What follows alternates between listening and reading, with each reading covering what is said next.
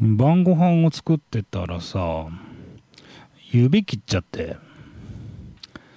痛いんだよね。あのー、なんだっけ。お好み焼きをね作ろうって言って。でお好み焼きにキャベツ入れるじゃないですか。あれさなんか家のフードプロセッサーでやると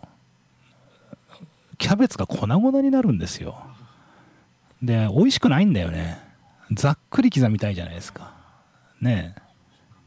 そう。でざっくり刻んでたら指もざっくりになっちゃって痛いんですよね。皆さんも気をつけてください。安心安全なお出かけをサポート。誰でも気軽に福祉タクシースバルタクシー例えばこんな使い方。免許を返納した父親の通院があって送り迎えのために仕事をセーブしてるんだけど安心なサービスがあればな。福祉タクシーのスバルタクシーは車椅子に乗ったままでも乗り降りできます。付き添いの方も同乗可能。ストレッチャーにも対応しています。通院の足にぜひご利用ください。安心安全なお出かけをサポート。誰でも気軽に福祉タクシースバルタクシー。ご予約は080-9999-0288 9が4つに鬼パッパまで。世界8億9000万のスバルタクシーファンの皆さんおはようございます。帰ってきたヘビーメタルの逆襲の時間です。このこの番組は FM 放送周波数 79.8MHz またダラズ FM のインターネット放送はパソコンからサイマルラジオでさらに無料音楽サイトリッスンラジオを通じて全国どこからでもお聴きいただけます。番組へのメッセージはメールの方は798アットマークダラズ FM.com ファックスの方は0859-21の7878でお待ちしています。今日なんですけどないことに、えー、お便りをたくさんと言っても2通なんですけどいただいているので、えー、早速紹介したいと思います。えっ、と1通目ですけどこれラジオネームチェザーリスさんからですね。えー、県外リスナーです。昔勤務地が神保町で2年間働いていました。東京の方ですかね、えー、今も東京にお住まいなんでしょうか、えー、ですとかジャパメタは苦手なんです。すいませんね。えー、誠司さんの前向きなところが応援したくなります。来週も楽しい放送を楽しみにしています。ということで、えー、毎週聞いてくださってるんですかね。本当にありがとうございます。すいませんね。ですとかジャパメタで。いや俺も向きになることないんですけどね。あのー、いやねずっと言ってるんだけどやっぱねデスメタルは良くない。朝から。良くない。で俺もねあのずっと言ってるけどねそんな好きじゃないんですよ。ちゃんと歌えやって思うじゃないですか。ね。でいやまあだけどあの先月ですか？先月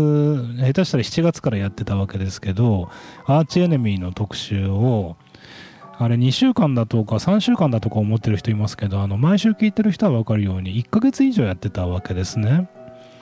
もういいだろうっていう気がしますよね。で、ああそう、何が言いたいかってね、結構反響あってね、聞いてましたとかいうのもあって、で、まあその、僕もさ、わざわざ自分の嫌いな音楽かけるほどお人しじゃないんですけど、あの、まあ結果としてアーチエネミーああして僕も整理することができてよかったなと思ってて、まあ素晴らしいアーティストだなと思うんですよね。あのー、そのボーカルはねデスボイスですけどあの演奏は非常にクラシカルなヘビーメタルを演奏していることっていうのが分かっただけでもよかったなと思ってて、まあ、その辺のことはまあもうずっと話したので再三言いませんけど何が言いたいかってあのデスメタルもたまにはいいじゃないですかということでえー、締めたいなと思うんですけどもう一個ねジャパメタね。こうジャパンメタルですね。あのジャパメタ論争っていうのがあってね、まあ、今の若い人何のことか分かんないと思いますけどあの一言で言えばですねそのまあそのチェザリスさんがどういう理由でジャバメタが苦手かっていうのは分かんないんですけどその日本のそのハードロックヘビーメタルバンドはダメだっていう話ですよね。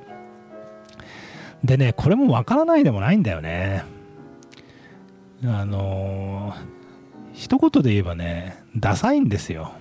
でまあダサいっていうかさ僕はあのむしろ入り口がねジャパメタっていうか日本のハードロックバンドからこの世界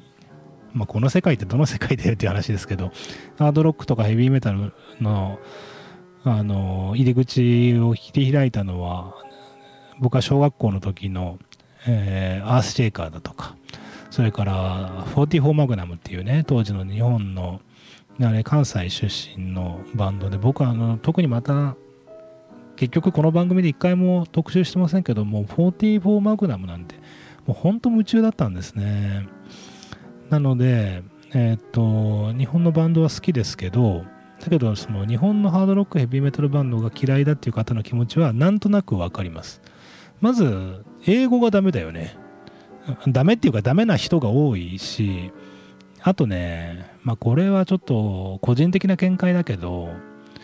あのハードロックとかヘビーメタルってプロレスなんですね。うん。プロレスの人の前で言うのもなんですけど世界観は基本プロレスなのであのまあ、ていうかマッチョなんですよ。あの本質がね。本質がマッチョなんですよ。でこの本質マッチョなところで、まあ、新日かみたいな話ですよね。あの新日本プロレスかとかまあちょっと脱線しますけどあの極論言えばやっぱその外人の方がマッチョなんですよ。圧倒的に。うん。だからあの一回こう外人を覚えちゃうとですね。覚えるとですねもう帰ってこれなくなる人がたくさんいるわけですよね。でその気持ちはよくわかるのでだからハードロックとかヘビーメタルでいやなんかね華奢なんだよね。日本のバンドとかね。うん。でまあそれはわかるんですけどあの僕はねそれがいいんじゃないのって。うん、だからそれがいいっていうかそういうバンドがいてもいいよねっていう。このバンドこの番組でよく紹介する北欧メタルとかさあのー、あるじゃないですか。で、やっぱり北欧には北欧の、あれな、不思議なもんだよね。別にみんなどこまで狙ってるっていう人そんな多くないと思うんですけど、なんかさ、北欧のバンドって、あの、キーボードがフィーチャーされてて、なんかこう、物悲しい感じがするんですけど、だからそれマッチョじゃないんで、あのー、やっぱりこう、パワーメタル的な、ドイツのバンドとか、それから英国のバンド、イギリスのバンドとは、やっぱりちょっと違う感じがして、だからそれでこう、正当じゃないっていう人もいて全然いいと思うんですけど、あの、それはそれでいいんじゃないか。だから同じ理由で、日本のバンドってね、やっぱちょっと異質なんですよね。異質なんだけど、やっぱさ、1980年頃から日本のハードロックとかヘビーメタルバンドっていうのがいていろいろ紆余曲折してで今2000年に入ってからベイビーメタルとかねその逆輸入みたいな形でその日本初のメタルバンドがあのむしろ世界ですごい受け入れられてるっていう事態があるわけじゃないですか。で近年だと例えばこの番組でもよく紹介しますけど人間椅子っていうその日本のバンドいますけどあの今むしろ日本国内よりもあのヨーロッパでの方が人気が高いんじゃないかっていうぐらい今受け入れられてますよね。でその何が言いたいかっていうかそのチャンネルが増えるっていうのはすごいいいことなんですね。あのこれじゃないといけないとかこうこうじゃないといけないとかって言ってしまうと、まあ、それはそれであのこう突き詰めるっていう意味ではいいかもしれませんけど、まあ、僕大体浮気症なんであのいろんなバンドとかいろんなジャンルっていうのがあっていいなと思ってるのでちょっとまああの取り留めのない話になってしまいましたけどあの別にチェザリスさんのことを否定しようとかっていう気持ちは全然なくてあのずっと言ってますけどあのデスメタルとかジャパメタが苦手な人の気持ち僕はどっちかというとそういう部類の人間なのであの非常にこうシンパシーを覚えるわけですけどまあまあそうは言わずですねあのぜひ長い目で、えー、お付き合いいただけたらなと思いますね。リクエスト曲であのトリートとかですねレイジ・オブ・ライトそれからこれはすごいですねアマランスっていうねこの番組でも1回だけ特集したことありますけど、えー曲をリクエストされてて、まあ、かなりのこうメタル通だなという気が、え、するんですがまた機会があったらねあのかけたいと思います。あの最近言ってなかったなと思いますけどこの番組あのリクエストを受け付けてないです。あの大変申し訳ないですけどあの何、ていうかこうその場で対応できないっていうのが一つとあと音源は基本的に僕が個人的に持っているものの中から選ぶっていう性質があるので、まあ、あのコミュニティ FM なんでね予算のこともあってできること限られるので僕が持っている音源だったら、えー、かけますけどそうするとこの中でオンエアできるのがアマランスしかないので、えー、ちょっとまたリクエストは時間をかけて、えー、対応できる範囲内でやっていきたいなと、えそんな気がしてますね。さああのー、先週から先週今週か、えー、2回にわたってなんだっけえー、ネモフィラだ。ネモフィラのアルバム「リバイブ」の特集しているわけですけどあのさっきも言ったようにね結構反響があってあのー、やっぱドラマーの村田タムちゃんがね村田タムちゃんっていうかもうちゃんじゃないですね。あのお母さんになっちゃったんで村田タムさんがあのいる非常に人気のあるドラマですよね。あんまりこうバンドでこうバンドでっていうかドラマで有名な人って特に日本だとかなり少ないなと思いますけど、えー、村田タムさんなんていうかキャラがいいよね。僕も多分米子とかにもなんか何度か来たことあるはずですけど、あのー、非常に有名なドラマで子供の時からずっとあの圧倒的なテクニカルドラムを叩く、えー、天才少女として知られてましたけどあの今このネモフィラは自分のバンドということで、えー、参加してますけど、まあ、それ以外にもねあのセッションドラマーとして本当に多岐にわたって活躍、えー、されているのであのその関係もあるかなと思うけどあの村田さんがあんなバンドやってるんですねみたいな、えー、あのせいさんの番組で知りましたみたいな声があの聞いたりもするので、あのまあ、村田さん以外にもねまたこの番組で紹介していきたいと思いますけど、あの他のパートの全員女性バンド女の子バンドという感じであのすごい可愛いんですけどあの非常にパワフルな演奏なんでねぜひ楽しんでいただけたらなとそんな風に思ってます。さあ早速お聴きいただけましいきましょうか、えー、ネモフィラーで空安心安全なお出かけをサポート。誰でも気軽に福祉タクシースバルタクシー。例えばこんな使い方。最近近くのお店がなんなって買い物に行くのも一苦労。歩くのもちょっと心配なんだがんな。福祉タクシーのスバルタクシーは歩行が不安な方も安心してお使いいただけます車椅子も無料で貸し出し買い物の足にぜひご利用ください。安心安全なお出かけをサポート。誰でも気軽に福祉タクシースバルタクシー。ご予約は080-9999-0288 9が4つに鬼パッパまで。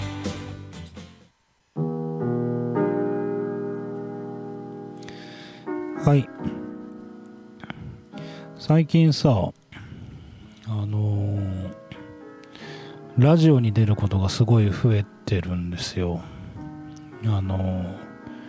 自分の番組はずっとやってますけどもう10年近く。なんかね他のパーソナリティの方に、えー、呼ばれることが増えててえー、この前はあの商店街でミックスっていう雑貨兼カフェやってる亀井さんの番組に呼ばれてあの30分番組だったかな。喋、えー、ってきましたけどあのそもそものところで生放送の番組って僕の番組生放送ですけど比較的少ないですからあの収録の番組が多いんですけどあの何が言いたいかってね全然関係ない時にラジオ聞いてたらいきなり俺が喋っててびっくりしたっていうのがあってうんそれちょっと驚きましたけどあのダラゼ FM のヘビーユーザーのユーザーというかリスナーの方ならわかると思いますけどあのクラスカイワタさんの番組がありますけどもう10年続いてる番組ですよね。そのクラスカイワタさんの番組にゲストとして呼ばれてえっ、と昨日だったかな収録をしてきました。30分番組でなんかさ、えーと、好きな音楽紹介してくれって言われて、えー、それこそアンバランスでも、えー、紹介しようかなと思ったんですけどなんかメタル以外のにしてくれとか言われてチェとか思ってですね。チェとは思いませんけど。あのー、なんだっけ。トワイス。えー、TWICE 僕大好きなんで TWICE の曲を紹介、えー、しました。えっ、とちょっとオンエアのスケジュールが分かんないんですけど多分次ぐらいからね次ぐらいからというか次の放送とかで、えー、流れると思うので興味のある方はまた聞いてもらえたらなと、えー、そんな風に思ってますね。でなんだっけ。そう今日は9月の6日なんですけど台風11号が、えー、接近してるんですね。であの今が一番今がっていうかこの後ぐらいですかね。多分12時とか1時ぐらいが一番、えー、急接近、えー、する頃だと思うんですけどあの僕の Facebook 見てる人はご存知だと思いますけどあのなんだっけ。あそうだ。今が一番接近してるこの9時台が一番接近して、えー、290キロぐらいまで入ってるみたいなんですけどあの昨日のフェイスブックで書きましたけどあの雨降らないよっていう話をしたんですね。で今米子市内雨降ってません。それで風の影響っていうのがあるんですけど、まあ、よくご存知の通り風速15メーターを超えるとですね暴風域になります。でこのまあその暴風域になるのが一つのこう分水域だと思うんですけど僕はあの昨日の投稿でえっと暴風域にならないと思うよっていう話にしたんですねで何が言いたいかっていうとあの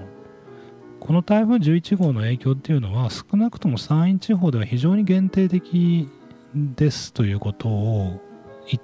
たんですね。であの台風の話なんですね。で僕もさあの我ながら大人げないなと思うんですね。その台風の被害が少ないに越したことないじゃないですか。で何かあったらいけないのでいろいろ対策するわけですよね。で、今回、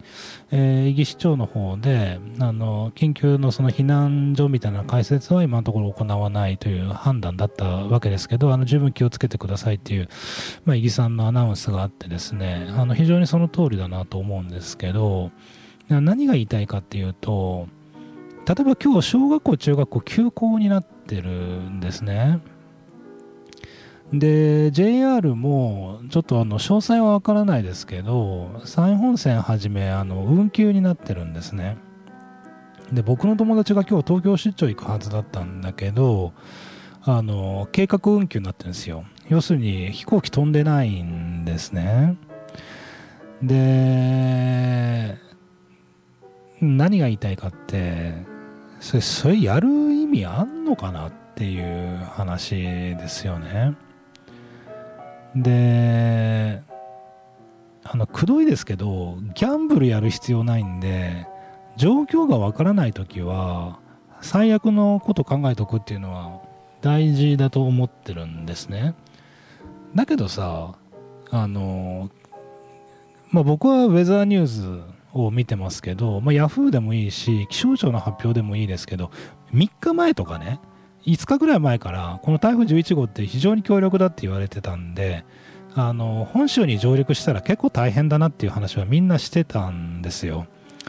だけど少なくとも昨日の段階ですよ。もうもう来るぞっていう段階ですね。でこれはもうあの朝鮮半島の方に進路、まあ、朝鮮半島っていうか大陸の方ですね。中国大陸の方にこうぐぐぐっとずれて何が言いたいかっていうとあの山陰地方をはじめ日本列島には直撃しないっていうのはもうほぼ分かってたわけですよね。で、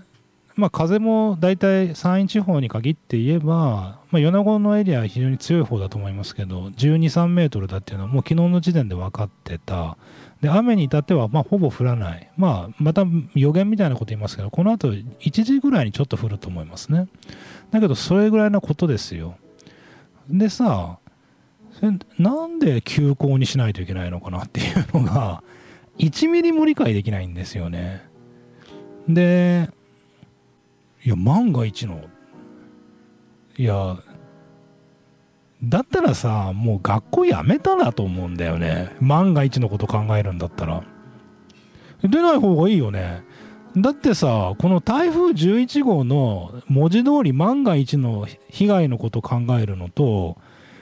それこそ不謹慎ですけど、万が一不審者が来てさ、生徒に危害加えるリスクって、その、どっちが大きいのって思って、でごめんだけど僕は台風よりもそっちの方が確率大きいと思いますよ。交通事故も含めて。でだけどさそのそれこそ文字通り万が一あの不審者が刃物持ってくるかもしれないからって言って学校休校になりますか？ならないよね。いやなんでならないかって言ったらそんなこと言ってたらキリがないからですよ。キリないよね。だけど、俺に言わしたら、今回の11号で休校にしてるって、キリがない話なんですよ。バカじゃないの？と思って。いや、マジで。そんなん言うんだったらさ、マジでもう学校辞めたらいいよ。うん。JR もさ、もう辞めちゃえばいいんだよ。いや、本当で。そんなこと言うんだったら。で、まあね、結果話広げるとね、その、コロナも含めてなんですよ。これ一緒だなと思って。もうね、あの、何かあったらどうするんだっていうね、必殺フレーズがあるんですよ。ね 何かあったら、ねえよ。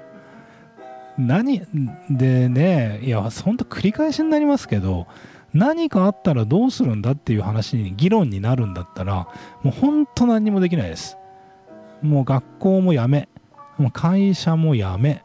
もう死ぬまで家にいるしかないですよ。ねえ。いや、ほんいや、飯なんてそんな何かあったらどうするんですか？ご飯食べて何かあったらどうするんですか？ねえ、もうこんな FM 放送で生放送とかとんでもない話ですよ。もう何かあったらどうするんですか？っていう話で、なんかすげえ虚しいなと思ってね。僕はあの別に素人のあの天気予報やって当たってほらほら俺当たったぞとかさそんなことは全然どうでもよくて。なんかなんでこんなことになっちゃったんだろうなと思ってね。あのー、まあこの後3人の子供が学校休んで家にいますからね。この後昼飯食わせないといけないんですよ。いや、まあ大変っていうか、どこのご家庭も大変なんですけどね。なんでそんなことになっちゃったのかなと思ってね。何か違うと思うんだよな。皆さんこれどう思いますか？さあ、えー、ネモフィラのね、えー、紹介を先週と今週としてるんですけど、えー、次の曲僕非常に好きな今回のアルバムの中で好きな曲ですねえー、お聴きいただきたいと思います。ネモフィラでゲームオーバー。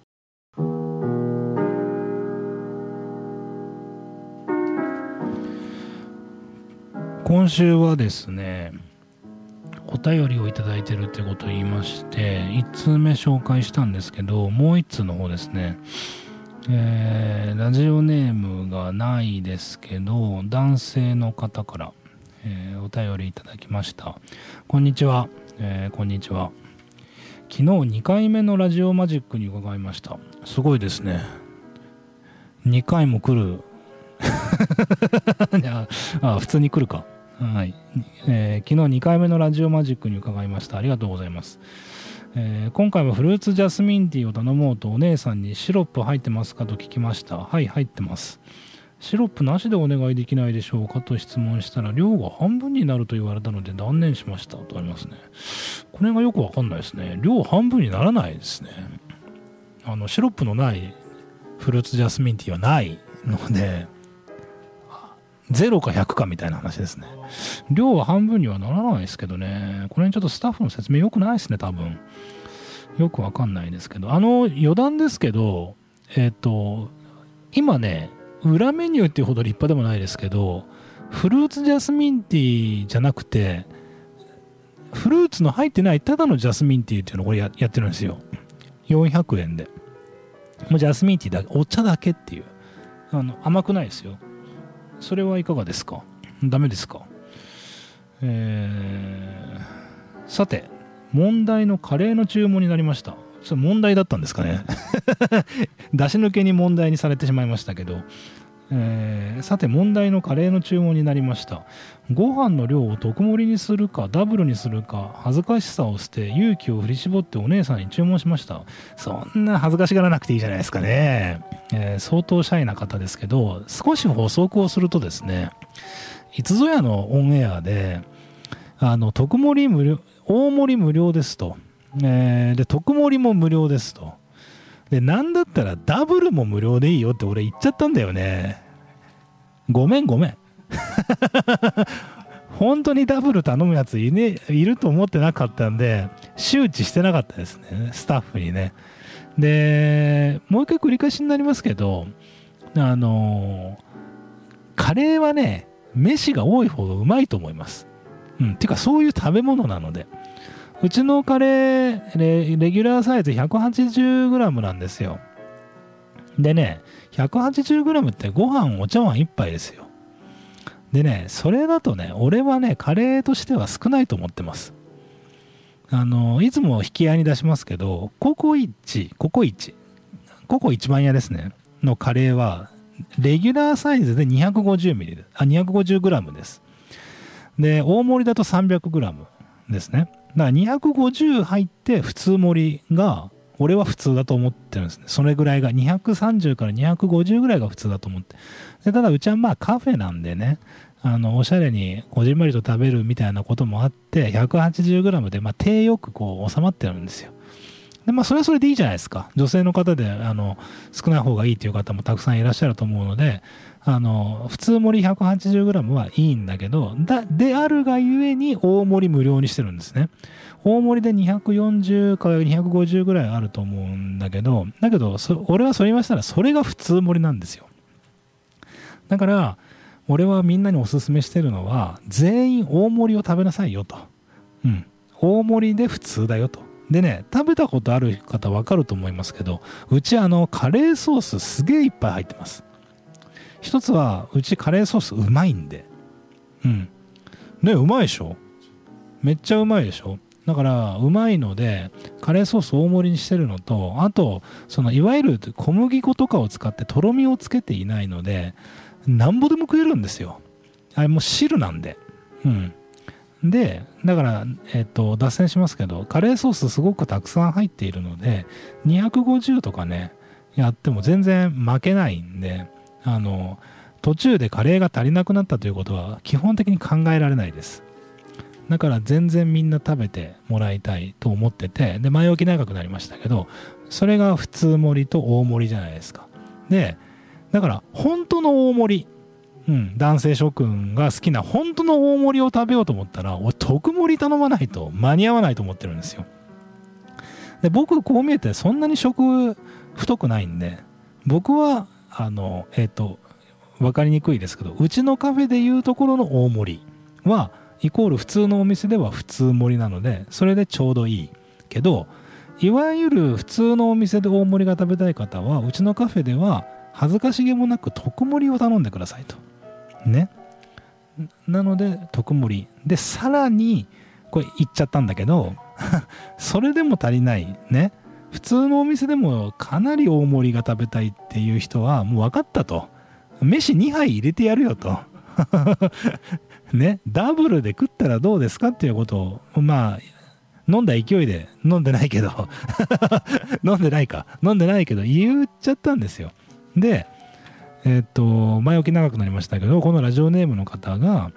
えーご飯の量を特盛りにするかダブルにするか、えー恥ずかしさを捨て勇気を振り絞ってお姉さんに、えー注文しましたと。ご飯ダブルでと、えーゆで卵トッピングでと。やっと言えたと。そんなに緊張しなくてもいいと思うんですけどね、え10日迷ったが安心してテーブルに着きましたと。店内は外国人のお客様一組で、え静かな雰囲気でした。うちのカフェいつも静かです。人いないんで。あのするとお姉さんが厨房スタッフにオーダーをしましたと。カレー一つ大盛りで えー、頭が真っ白になりました。言えよな。大盛りじゃねえよってってダブルだよって言って言ってくださいよこんな。ん、えーお姉さんダブルの意味分かってなかったのかな？いろいろ考えましたが多分大丈夫だろうと思い待ちました。するとお待ちかねのカレーが登場しました。さて食べるぞ。ガーン。ダブルではなく大盛りでした。ほんとすいませんねっていう。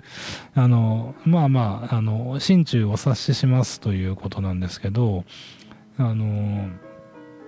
一つ言えるのは、まあ、本当にダブル頼む人いないと思ったのであのスタッフに周知していなかったのが私の過ちだなと思いますけどあの大丈夫です。この後あの緊急スタッフ会議を、えー開いてですね うんダブルで注文する人がいるからダブルと特盛りと大盛り普通盛りのあの違いをあのちゃんと理解しろとお上を呼べですね。貝原雄山ばりにちょっと、えー怒ろうと思いますのであのどうかご容赦の方をいただきたいと思いますしあのー、ほんとねライスみんなでガンガン食べてほしい。うちのカレー美味しいんであの後付けでもいいと思いますよ。ご飯なくなったらもうちょっとご飯ちょうだいとか言えばいいと思いますね。うんうん。そんなことも含めてちょっとみんなと話しておきますんであの本当カレー食べに来てください。2分で美味しくいただきました。早えな。落ち着いて食えよな。まあカレー飲み物なんでね。えお姉さんにも感謝のご挨拶をしてお店を出ました。優しい方ですね。文句言ってってください。ダブルって言っとうかなと。なんじゃこれはと。大盛りじゃねえだろ。って。恥ずかしい。ああそうだ。恥ずかしいんだね。シャイな方ですね。あのまあこうしてお便りするのも大変だったんじゃないかなと思いますがあの本当に、えーいただきましてありがとうございました。うん。ということでまあもうちょっと、えー本文は続きますけどあのまあこんな感じでお便りいただいて本当に嬉しかったですね。あのぜひですねこの番組をお聞きの方でまだえっとお便りお便りというかあのリクエストそれからクレームえー何かあったらどうするんだえー。うん。ね。っていうクレームまでですねどしどし、えーお待ちしていますので、えーお便りいただけたらなとそんな風に思いますね。さあ、えーなんだかんだ言って2週にわたって、えーご紹介したネモフィラも、えー最後になりましたね、えーこの曲でアルバムもラストを飾る曲なんじゃないかな。この曲でお別れしたいと思います。お聴きください「オイラン」安心安全なお出かけをサポート。誰でも気軽に福祉タクシースバルタクシー。例えばこんな使い方。